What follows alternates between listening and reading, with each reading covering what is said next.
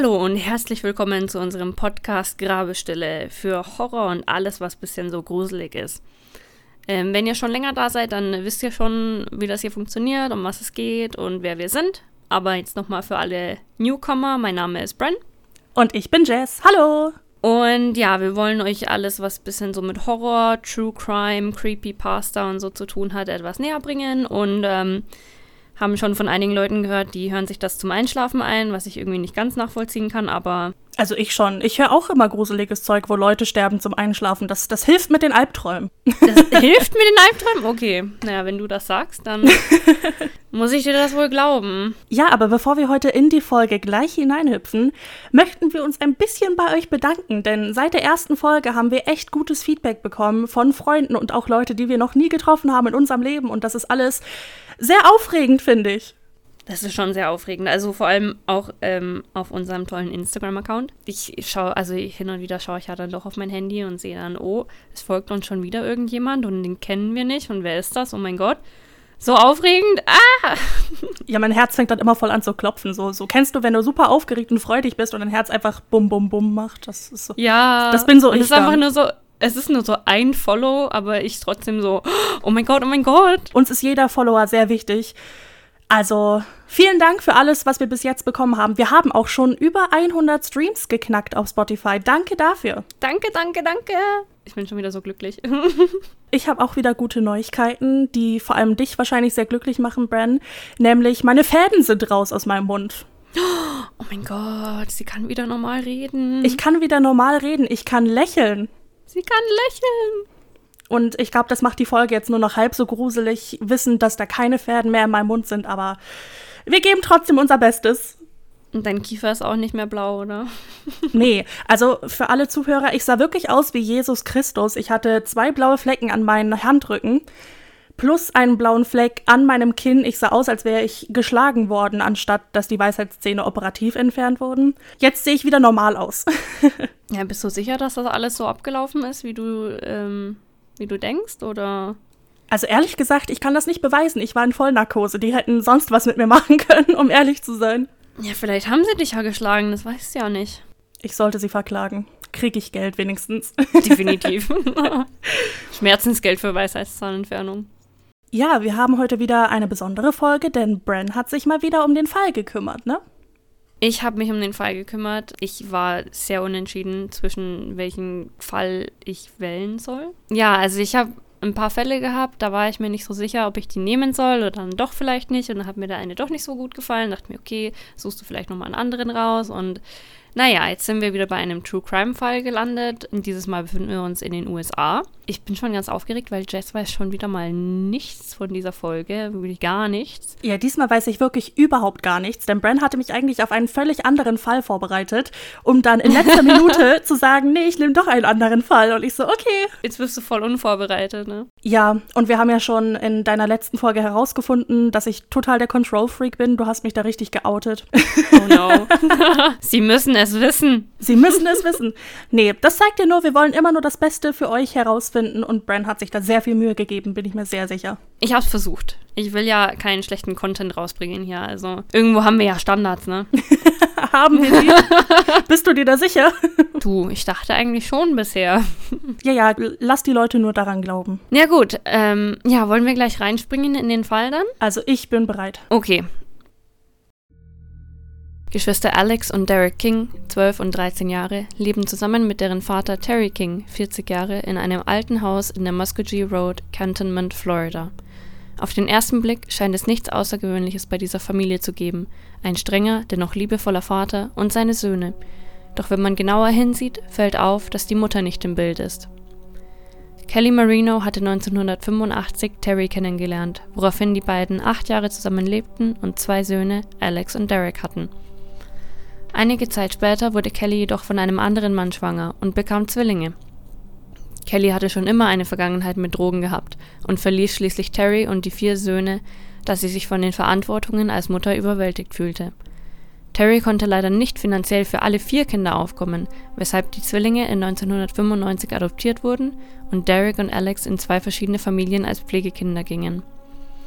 Über die Jahre hinweg wurde Derek immer anstrengender und hatte auch ein Verhältnis mit Drogen entwickelt. Er schnüffelte Feuerzeugbenzin. Außerdem fand er Feuer immer faszinierender, weshalb die Pflegefamilie ihn schließlich 2001 an seinen Vater zurückgab, da sie fürchteten, dass der Junge eine Gefahr für die anderen Kinder der Familie darstellte. Alex war bei einer anderen Pflegefamilie untergebracht, doch auch hier lief es nicht gut und der Junge wurde zurück in die Pflege seines Vaters gegeben. Alex schien froh zu sein, wieder bei seinem Vater zu leben, doch das änderte sich, als Derek auch wieder einzog. Derek gefiel es nicht, in einer ländlichen Gegend mit seinem Vater zu leben, der ihm auch das Ritalin absetzte, das er jahrelang gegen sein ADHS nahm. Es schien allgemein einen positiven Effekt zu haben, dass die Kinder wieder zu ihrem Vater zurückzogen, doch hin und wieder war es klar, dass Derek eine tiefe Verbitterung gegenüber seines Vaters verspürte. Ein weiterer Trigger für das aggressive Verhalten des Jungen war die Musik, weshalb der Vater die Stereoanlage und den Fernseher aus dem Haus entfernte. Am 16. November, zehn Tage vor dem Mord Terrys, liefen die beiden Brüder von zu Hause weg. Es gab also genug Anzeichen dafür, dass die Geschichte nicht gut enden würde. Am 26. November wurde die Feuerwehr zum Hause der Kings gerufen, da das Haus lichterloh brannte.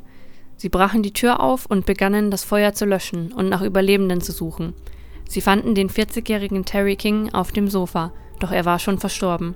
Zuerst dachten die Feuerwehrmänner, dass der Mann an einer Rauchvergiftung gestorben war, da er sich ja schließlich im Haus befand. Doch nach einer schnellen Untersuchung des Körpers war es klar, dass Terry an einem stumpfen Schädeltrauma verstarb. Auf seinen Kopf wurde mehrmals mit einem Baseballschläger eingeschlagen, wodurch sein Schädel aufgeplatzt und die Hälfte seines Gesichtes eingeschlagen war. Die beiden Brüder wurden immer noch vermisst. Während der Ermittlungen tauchte der Name Rick Chavez immer wieder auf.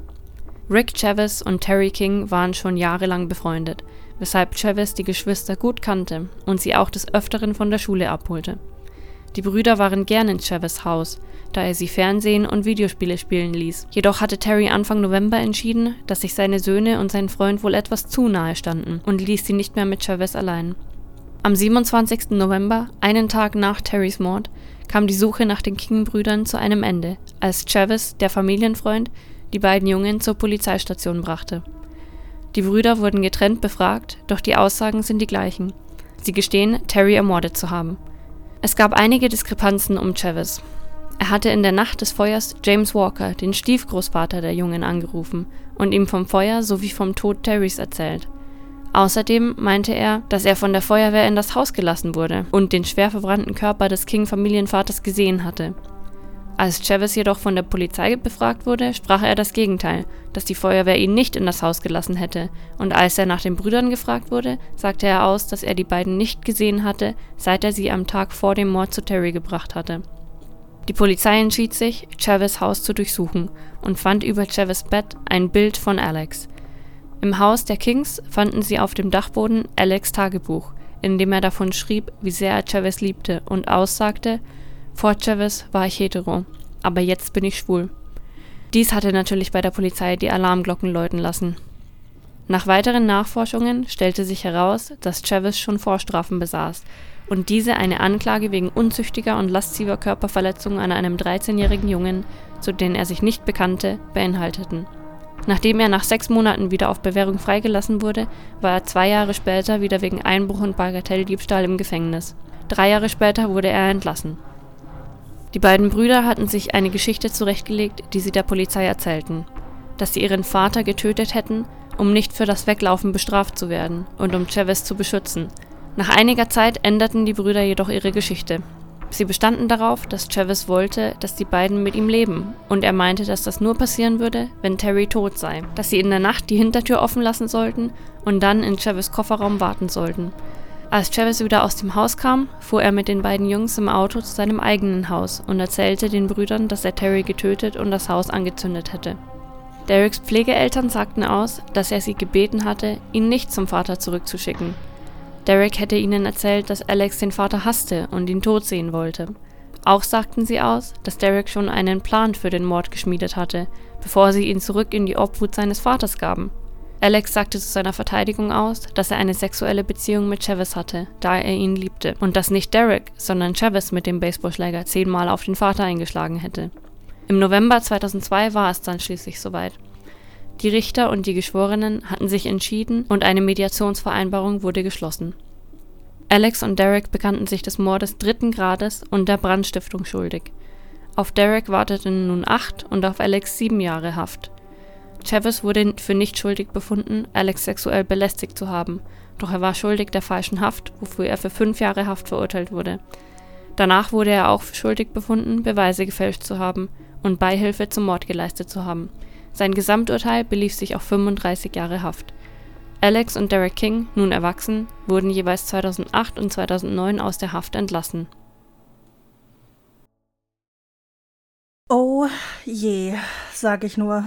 Das ist, also ich, ich bin ja jetzt auch schon länger in diesem True Crime Metier drin und ich muss sagen, dieser Fall hat sehr mein Interesse geweckt, jetzt wo du das so vorgelesen hast, weil ich, ich finde, da kann man sehr viel zu sagen. Es gibt schon sehr viele Themen, die man hier ansprechen kann. Das ist schon sehr äh, eine sehr verzweigte Geschichte, sage ich mal. Auf jeden Fall. Ich finde vor allem beim Hören habe ich sehr schwer gefunden zu sagen, wer jetzt wirklich woran schuld ist. Weißt du, was ich meine? Also ich glaube, das äh, war den Richtern auch nicht ganz klar, wer jetzt woran schuld ist muss ich ganz ehrlich sagen. Ja, ich weiß nicht mal, wo ich wirklich anfangen soll. Also die Aussagen an dem Mord an sich, am Anfang haben ja die Brüder zugegeben, dass sie ihn umgebracht haben. Und dann haben sie ja die Story gewechselt und haben gesagt, Travis hat ihn umgebracht. Ja, und der hat ja dann auch wieder immer wieder seine Stories geändert. Also der hat sich ja auch in Lügen verstrickt, sag ich mal, genauso wie die beiden Brüder. Der hat sich genauso in Lügen verstrickt. Also das ist alles nicht ganz so einfach und deswegen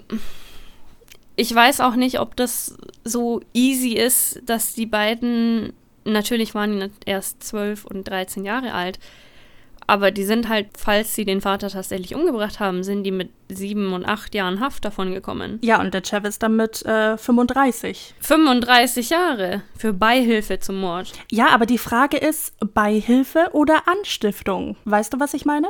Das ist die Frage. Ich meine, wer war es denn wirklich? Ja, das ist das, was mich jetzt gerade ein bisschen fertig macht, muss ich sagen.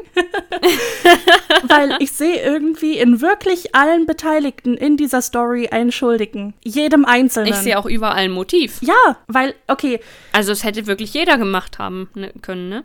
Es hätte, es hätte jeder gewesen sein können. Ja, aber ich habe mir auch vom Motiv her, was du jetzt angesprochen hast, ich habe mir da ein bisschen Notizen gemacht. Und ich muss sagen, der Vater von denen, also das wiederum rechtfertigt nicht den Mord, aber der Vater war jetzt auch nicht gerade der beste Vater, muss ich sagen. Naja, natürlich. Und das habe ich jetzt nicht ganz so erwähnt in der Story, weil ich dachte, das passt eher so in die Diskussion rein. Die Jungen haben zugegeben, dass der Vater sie nie tatsächlich körperlich misshandelt hat, sondern nur, also ich sage jetzt mal nur, ne, äh, wenn er irgendwie sauer auf die Jungs war, dann hat er sie in einen Raum eingesperrt, zusammen mit sich selber, und hat sich dann einfach vor die hingesetzt und hat die angestarrt. Und die Jungen plädieren, die Jungen plädieren halt, dass das Mental Abuse. Auf jeden Fall. Also tut mir leid, das ist so dieses Dominanzbeweisen. Genau, genau. Der hat die einfach angestarrt. Gib dir das mal. Der sitzt da so drei Stunden und starrt den an. Mein Freund ist ja Biologe. Ja. Und was er öfter sagt, ist im Tierreich, wer zuerst wegschaut, ist der Schwächere. Das sehe ich immer bei meiner Katze und der Nachbarskatze.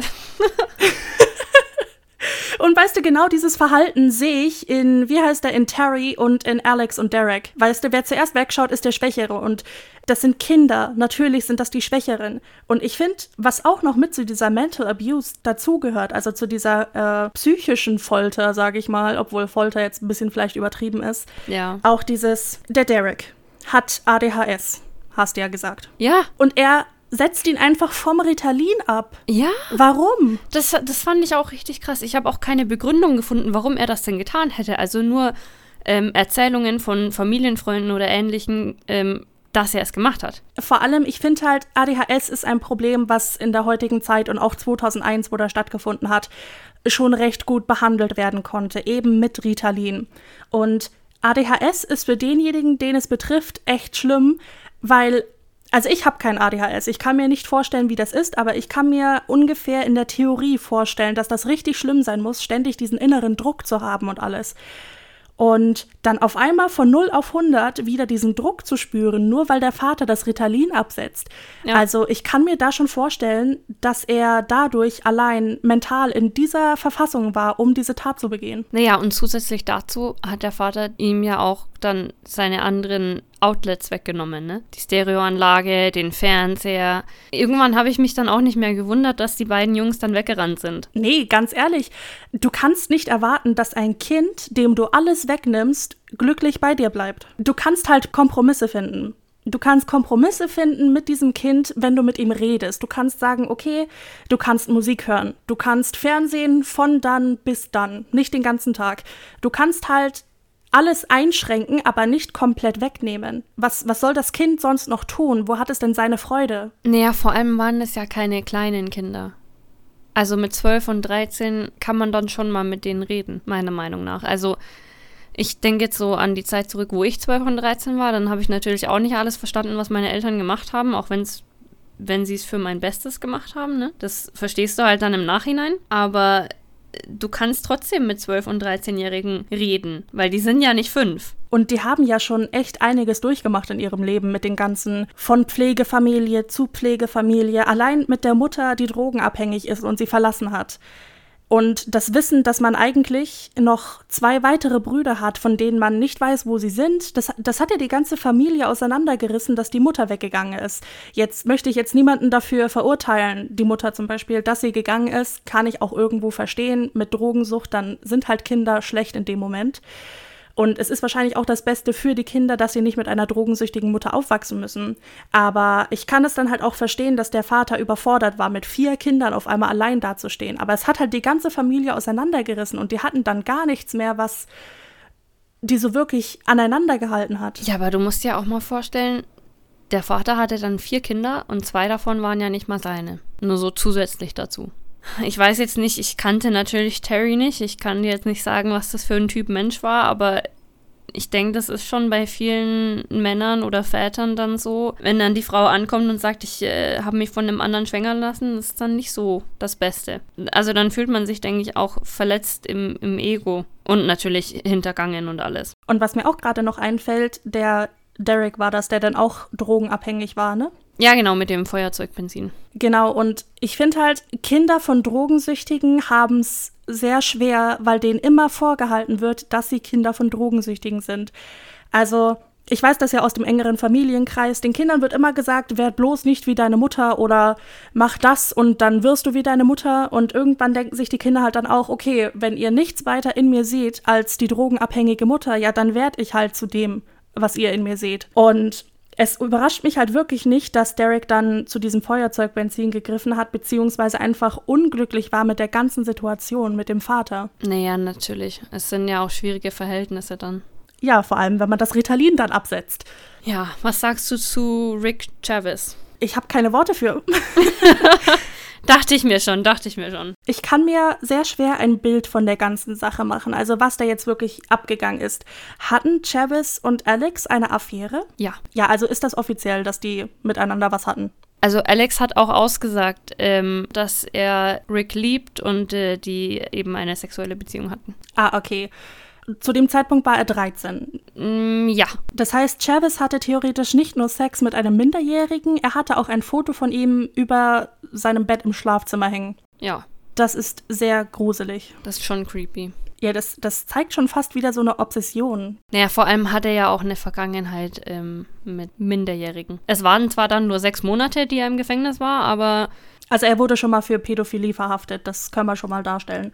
Genau, genau. Ja, was ich mich halt frage, ist, wie sich das Ganze so abgespielt hat. Also es ist klar, die beiden Jungen waren öfter bei Travis, wahrscheinlich weil Travis und Alex diese Affäre hatten und Derek als der jüngere Bruder dann halt mitgezogen wurde, beziehungsweise einfach nicht bei seinem Vater sein wollte, hast du ja gesagt. Ja, ich denke auch, weil Travis hat ja Derek dann erlaubt, fernzusehen und alles, ne? Ja, genau. Der hat halt alles gedurft, was er bei seinem Vater nicht durfte. Genau, das war, denke ich, auch so, so ein Punkt, der Derek mehr dazu gebracht hat, Zeit mit Travis zu verbringen. Ja, und dann hat sich ja dann anscheinend der Travis dazu entschieden, sich mit den beiden darüber zu unterhalten, ob sie nicht ihren Vater umbringen wollen oder wie. Naja, Travis wollte, dass Alex und Derek nicht mehr bei ihrem Vater wohnen, sondern bei ihm wohnen. Und hat dann gemeint, ja, der einzige Weg ist, wenn wir den Vater töten weil der lässt euch nicht zu mir. Also die haben das gesagt, bevor sie überhaupt mal mit dem geredet haben oder so. Terry hatte sich ja schon vorher entschieden, äh, dass die wohl ein bisschen zu enges Verhältnis zueinander haben. Was sie ja dann auch hatten. Genau. Der hat das natürlich nur vermutet, also ich glaube nicht, dass er jetzt das Tagebuch von seinem Sohn im, am Dachboden gefunden hat auch. Aber naja, ich denke so als Vater hast du dann schon irgendwie so ein Gefühl dafür. Und der fand das halt ein bisschen suspicious, dass sein Sohn und sein Freund da so eng zueinander standen und deswegen wollte er da ein bisschen Distanz aufbauen. Deswegen habe ich also glaube ich, haben die da auch gar nicht mit ihm dann versucht, darüber zu reden. Ja, aber da gebe ich ihm auch recht, weil dieser Travis, der muss ja um die 40 gewesen sein, wenn er mit dem Terry äh, befreundet war. Hm. Also die werden wahrscheinlich im selben Alter gewesen sein. Ja. Und Alex ist 13, also 40 und 13. Das würde kein normaler Mensch einem Kind erlauben, natürlich. Beziehungsweise es ist halt straight up Pädophilie. Ja. Und da kann ich Terry schon verstehen, dass er da wollte, dass äh, Travis seine Söhne nicht mehr sieht. Was ich mich halt auch frage, ist, wer wie weit damit drin hängt. Also von wem ging das Ganze aus, den Vater töten zu wollen? Das ist eine gute Frage. Und hier habe ich jetzt noch ein kleines, ähm, ein kleines Titbit. Das habe ich dir nämlich vorher ein bisschen vorenthalten. Das wollte ich mir ein bisschen aufheben. Und zwar während diesem ganzen Jahr, wo dieser ganze Verhör lief und die Ermittlungen, da waren die ja in Haft. Jetzt erzähle ich dir mal, was während dieser Haft passiert ist. okay. Also Alex und Derek sind ja dann, als das Ganze entschieden wurde, sind die dann in verschiedenen ähm, Jugendanstalten gelandet. Aber während äh, dieser ganze Prozess noch lief, waren die alle in dem gleichen Gefängnis. Schlechte Idee, aber okay. Dann hat wohl Travis in diesem Pausenraum versucht, in den Boden was reinzuritzen.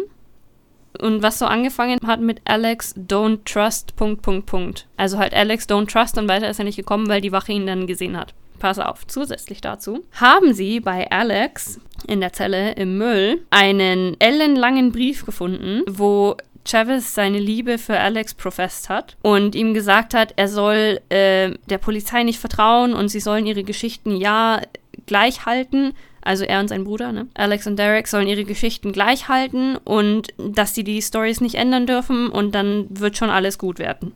Und das hat er dann einfach in den Müll geworfen. Alex hat das wohl einfach weggeworfen dann. Dann haben die Wachen das natürlich äh, gesehen, gefunden, diesen Brief. Und Travis hat das natürlich alles verneint, dass er das nicht war und er hat das nicht geschrieben und Wer denn sonst? Wer, wer sollte sonst so einen Brief schreiben? right? Aber es ist doch klar, dass die Beamten in dieser Vollzugsanstalt die Mülleimer durchsuchen. Die durchsuchen alles regelmäßig. Und dann wirft er den Brief einfach da rein? Ja, anscheinend. Ich weiß nicht. Ähm, das ist für mich halt auch so ein Punkt. Danach haben sich ja Alex und Derek dafür entschieden, den Travis ein bisschen anzuschwärzen. Weißt du, was ich meine? Also vielleicht war Alex dann auch schon nicht mehr ganz so überzeugt von Travis. Das kann sein, ja. Und deswegen hat er das dann einfach weggeschmissen. Sonst hätte er das ja sicherlich aufgehoben. Wahrscheinlich. Nur der Travis, der bringt halt Alex echt in Schwierigkeiten mit dem, was er macht. Weil, wenn er in der Kantine da irgendwas in den Boden ritzt und dann auch noch seinen Namen reinritzt, er hat ja Alex direkt adressiert, dann bringt er Alex in große Schwierigkeiten. Und ich glaube, das wird dann Alex auch gemerkt haben, dass äh, Chavez nicht unbedingt die besten Intentionen für ihn hat. Man weiß ja nicht, was er damit bewirken wollte, weißt du? Wenn er den Namen da extra nochmal erwähnt und den Brief schreibt. Ich denke, dass Travis sich dann auch ein bisschen aus dem Mist rausreiten wollte, weißt du? Und dann halt die Jungs mehr anschwärzen. Und die Jungs haben sich dann halt dazu entschieden, sie schwärzen Travis an. Ist bekannt, was er mit dem, mit dem Schriftzug in der Kantine gemeint hat, also wem er nicht vertrauen soll? Also ich gehe jetzt mal davon aus, dass er damit die Polizei meinte, aber stell dir mal vor, er meint dann so Derek damit, also dass er reinschreiben wollte, don't trust Derek, vertrau Derek nicht. Das weißt du ja nicht. Also das habe ich mir dann auch überlegt, so, wer weiß, wen er da jetzt gemeint hat. Das wirft irgendwie noch mal ein bisschen anderes Licht auf die ganze Sache, weil das mir doch ein bisschen verschwörerisch fast schon vorkommt. Da, da ist wieder meine Paranoia. Genau deswegen habe ich mir die Information aufgehoben. Sehr sadistisch von dir. Dankeschön. Du weißt ja, wie ich bin. Ich weiß es. Aber das, das erklärt ja trotzdem nicht, von wem das ausging. Und äh, ist klar, wer von den beiden Brüdern den Terry erschlagen hat. Hast du das erwähnt gehabt? Nee, also es ist wirklich am Ende nicht klar, wer jetzt Terry tatsächlich umgebracht hat. Also du musst dir das ja so vorstellen, die haben ja das Haus angezündet. Ja, genau. Und die Leiche war dann natürlich auch schon verbrannt. Der, der lag ja auf dem Sofa. Ja, genau. Und auf dem Sofa haben die den seinen Kopf eingeschlagen. Und dann haben sie das Haus angezündet. Und bis die Feuerwehr gekommen ist, war die Leiche halt auch schon angekokelt. Darf ich kurz sagen, das erinnert mich so, so sehr an unsere erste Folge mit dem Cheshire-Mordfall. So, der Vater schläft auf der Couch, wird dort erschlagen mit irgendetwas und dann wird das Haus angezündet. Also das erinnert mich sehr an unsere Cheshire-Folge. Und, und vor allem, was bringen Travis diese Lügen, die er dann erzählt hat? Ja, das habe ich auch nicht ganz verstanden. Also er hat ja gesagt, er durfte in das Haus gehen, um sich Terry anzuschauen. Erstens ist das eine total unrealistische Lüge, weil die Feuerwehr das wahrscheinlich niemals zulassen würde und vor allem nicht die Polizei, weil die müssen ja da Spuren sammeln. Warum sagt er das? Du musst dir das ja vorstellen, die Feuerwehr hat ja dann festgestellt, dass der ermordet wurde. Genau. Weil selbst wenn die Leiche ähm, schon etwas verbrannt ist, haben die ja noch gesehen, dass der Schädel schwere Schäden davongetragen hat, die von was anderem kommen als dem Feuer obviously. Ist ja klar. Und dann haben sie natürlich gleich die, äh, wie heißt es, Mordkommission gerufen. Und die lässt doch dann keinen mehr rein, um sich diese Leiche anzuschauen. Oder bin ich jetzt voll in meiner eigenen Welt? Also es kann doch nicht sein. Nee, also normalerweise, ich betone normalerweise, es gibt immer Fälle, in denen alles einfach schief geht. Aber normalerweise darf bis auf die Spurensicherung und der Hauptkommissar eigentlich nicht irgendwer an den Tatort gelangen. Weil wirklich jeder, der irgendwas anfasst, der äh, macht die ganzen Indizien dahin. Naja, vor allem hat er ja, also so wie ich das verstanden habe, hat der Travis diesen Pflegevater angerufen. Der hat ihn angerufen, um ihm das zu sagen, während das Haus ja noch brannte. Oh, das brannte zu dem Zeitpunkt noch. Also so hatte ich das verstanden aus meinem Research. Es sind jetzt natürlich verschiedene Quellen und jeder hat es ein bisschen anders formuliert, ne? Aber ich hatte das jetzt schon so verstanden, dass der das in der Nacht gemacht hat. Wenn wir jetzt davon ausgehen, dass er das wirklich gemacht hat, während das Haus noch gebrannt hat, dann ist es doch klar, dass er damit auf jeden Fall verwickelt sein musste, weil woher hätte er wissen sollen, dass äh, Terry da noch in dem Haus ist? Woher hätte er wissen sollen, dass die Kinder da nicht drin sind? Genau, weil er hat ja, der hat ja diesen James angerufen und hat ihm gesagt, dass ähm, Terry tot ist und dass das Haus brennt und dass die Feuerwehr ihn trotzdem noch reingelassen hat, um sich Terry anzuschauen während das Haus noch brennt. Ja, ich denke, die haben das halt gelöscht und bevor die Mordkommission kam. Naja, das ist ja auf gar keinen Fall passiert. Das, der hat es wahrscheinlich einfach erlogen. Aber was ich, wo ich mir nicht sicher bin, dass er das nicht schon während, also, dass er während der Nacht diesen James angerufen hat und ihm das schon mal gesagt hat und die Feuerwehr kam dann aber erst Stunden später. Weißt du, was ich meine? Hm. Dass die Feuerwehr den einfach nie gesehen hat. Naja, klar, er ist ja in dem Sinne nur der Nachbar. Ja, und ähm, er hat ja dann später, als er von der Polizei befragt wurde, hat er dann ausgesagt, ja, äh, er war nicht in dem Haus und er hat die Kinder nicht gesehen, die er natürlich mit in sein Haus genommen hat, die Nacht vorher. Er hat die Kinder nicht gesehen und dass er ähm, von der Feuerwehr nicht reingelassen wurde. Ja, da hat er ja wieder seine Story tausendmal umgewickelt. Erst hat er sie gesehen, dann hat er sie nicht gesehen, dann hat er sie wieder gesehen, dann waren sie bei ihm. Dann war er im Haus, dann war er nicht im Haus. Also sind schon sehr verschiedene Stories man sollte nicht außerhalb des Raumes stellen, dass er vielleicht nicht den Vater erschlagen hat. Das habe ich ihm auch gedacht. Vor allem, ich weiß ja nicht, wie viel Kraft man jetzt braucht, um auf einen erwachsenen Mann einzuschlagen, bis der Schädel platzt. Ich weiß nicht, ob ich das mit zwölf hätte machen können. Ja, das frage ich mich eben auch, weil der hatte ja das Trauma dann am Kopf, an dem er schließlich gestorben ist. Und aber auch die Hälfte vom Gesicht war komplett eingeschlagen, habe ich mir hier Notizen gemacht. Ich weiß halt nicht, hat Terry auf der Couch geschlafen? Oder haben sie ihn irgendwo anders aufgegabelt, haben ihn erschlagen und dann dorthin gelegt, damit er verbrennt? Weil aus der ersten Cheshire-Folge wissen wir ja, wenn er schläft und da ein erwachsener Mann hinkommt und ihn mit einem metallenen Baseballschläger eine rüberzieht, dann fällt er wahrscheinlich in Ohnmacht. Das haben wir da ja dann schon besprochen. Es ist ja nicht gesagt, dass Terry auf dieser Couch schon gelegen hat, bevor er gestorben ist. Weißt du, was ich meine? Ja, du meinst, sie hätten ihn ja einfach da auch hin platzieren können im Nachhinein. Ja, klar, weil warum sollte er auf der Couch schlafen? Er ist ein alleinerziehender Vater mit einem eigenen Zimmer wahrscheinlich, wo die Kinder dann auch weggelaufen sind. Ja, es gibt dann ja auch keine Spuren dafür, weil das Feuer ja alles vernichtet hat. Ja, genau. Und deswegen frage ich mich halt, sagen wir mal, der, der war noch wach zu der Zeit. Vielleicht hat er sich ja wirklich Sorgen um die Kinder gemacht und hat irgendwie gewartet auf der Couch, dass die kommen oder so. Und wenn der Typ wach ist, stelle ich mir auf jeden Fall vor, dass kein 12- oder 13-Jähriger ihn so hart schlagen kann, dass sein ganzes Gesicht eingedrückt wird, egal mit was er schlägt. Also. Naja, vor allem, die müssen den ja, wenn das Gesicht eingeschlagen ist, dann haben die den ja nicht von hinten erschlagen. Also wenn er wach war, dann hat er sie auf jeden Fall kommen sehen.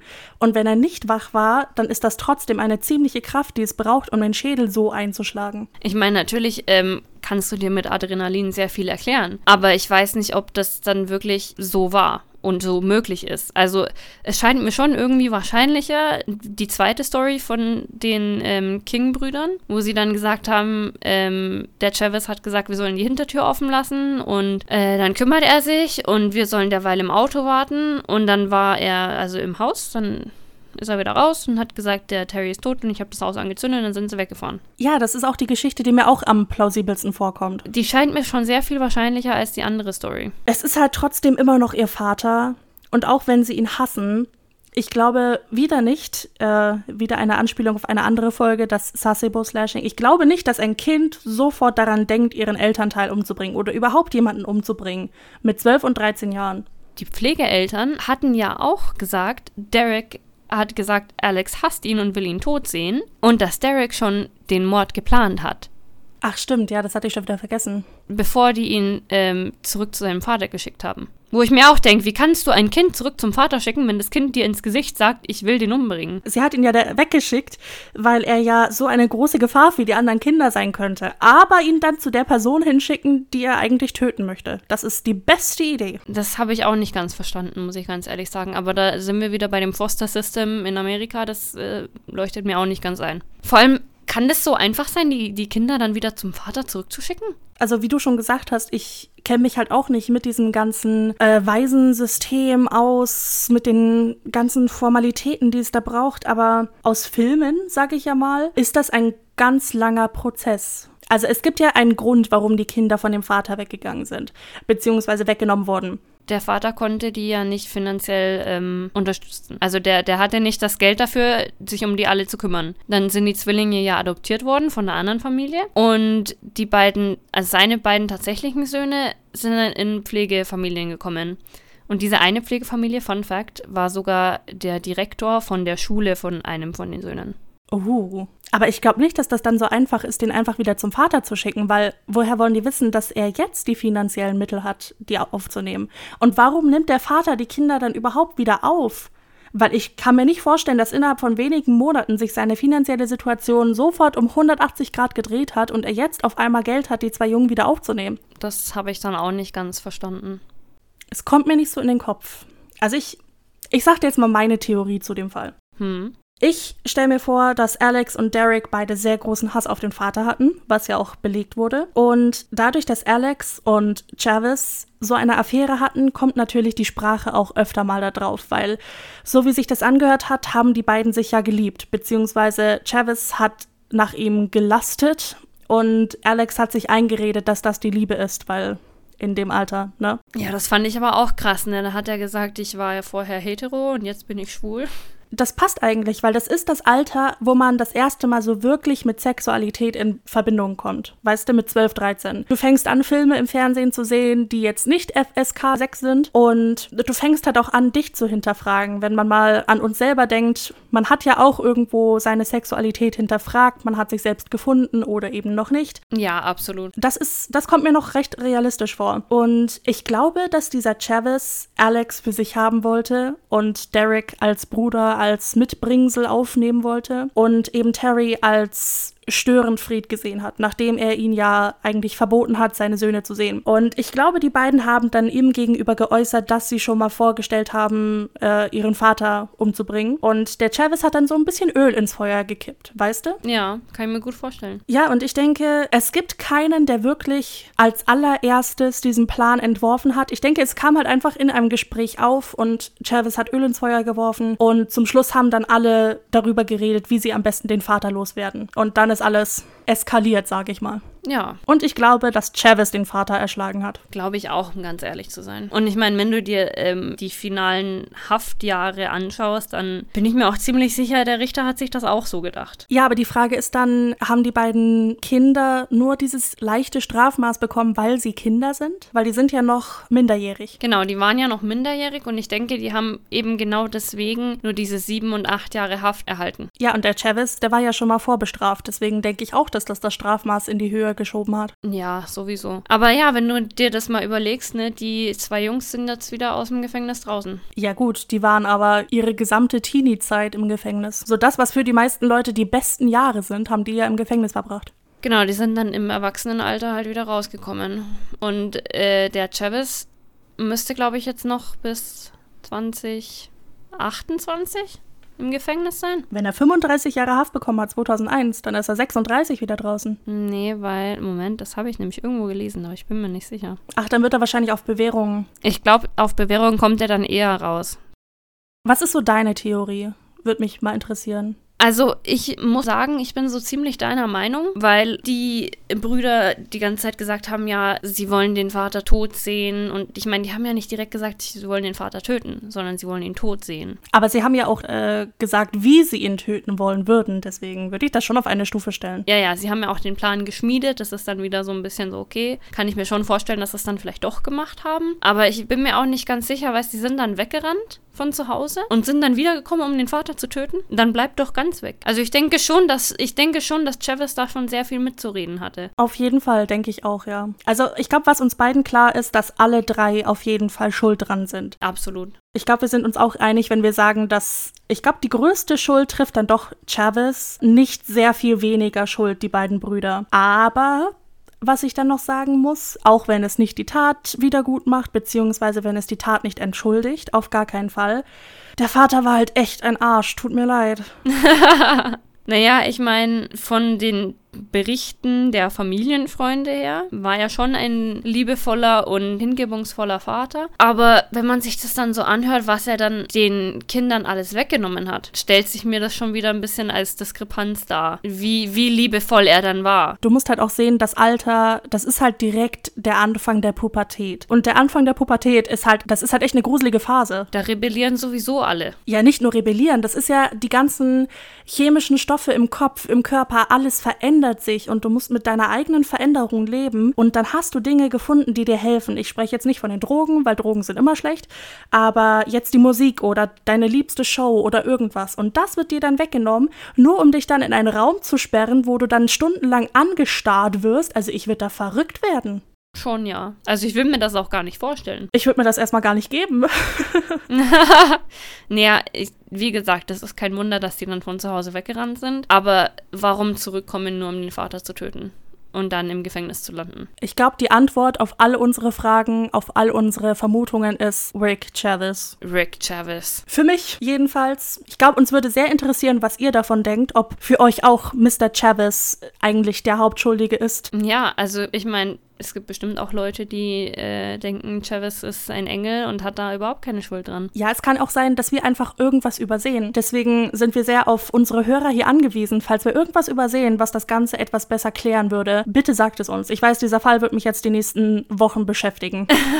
du wirst da um drei Uhr nachts dran denken, so war es wirklich Chavez? du wirst mich um drei Uhr nachts anrufen und wenn ich dann sage Hallo, wirst du sagen, es war Chavez. Und dann kann ich die ganze Nacht nicht schlafen. Und dann rufe ich ihn eine halbe Stunde später wieder an. Wem soll Alex nicht vertrauen? Es war Chavez, eine halbe Stunde später. Oder war er es nicht?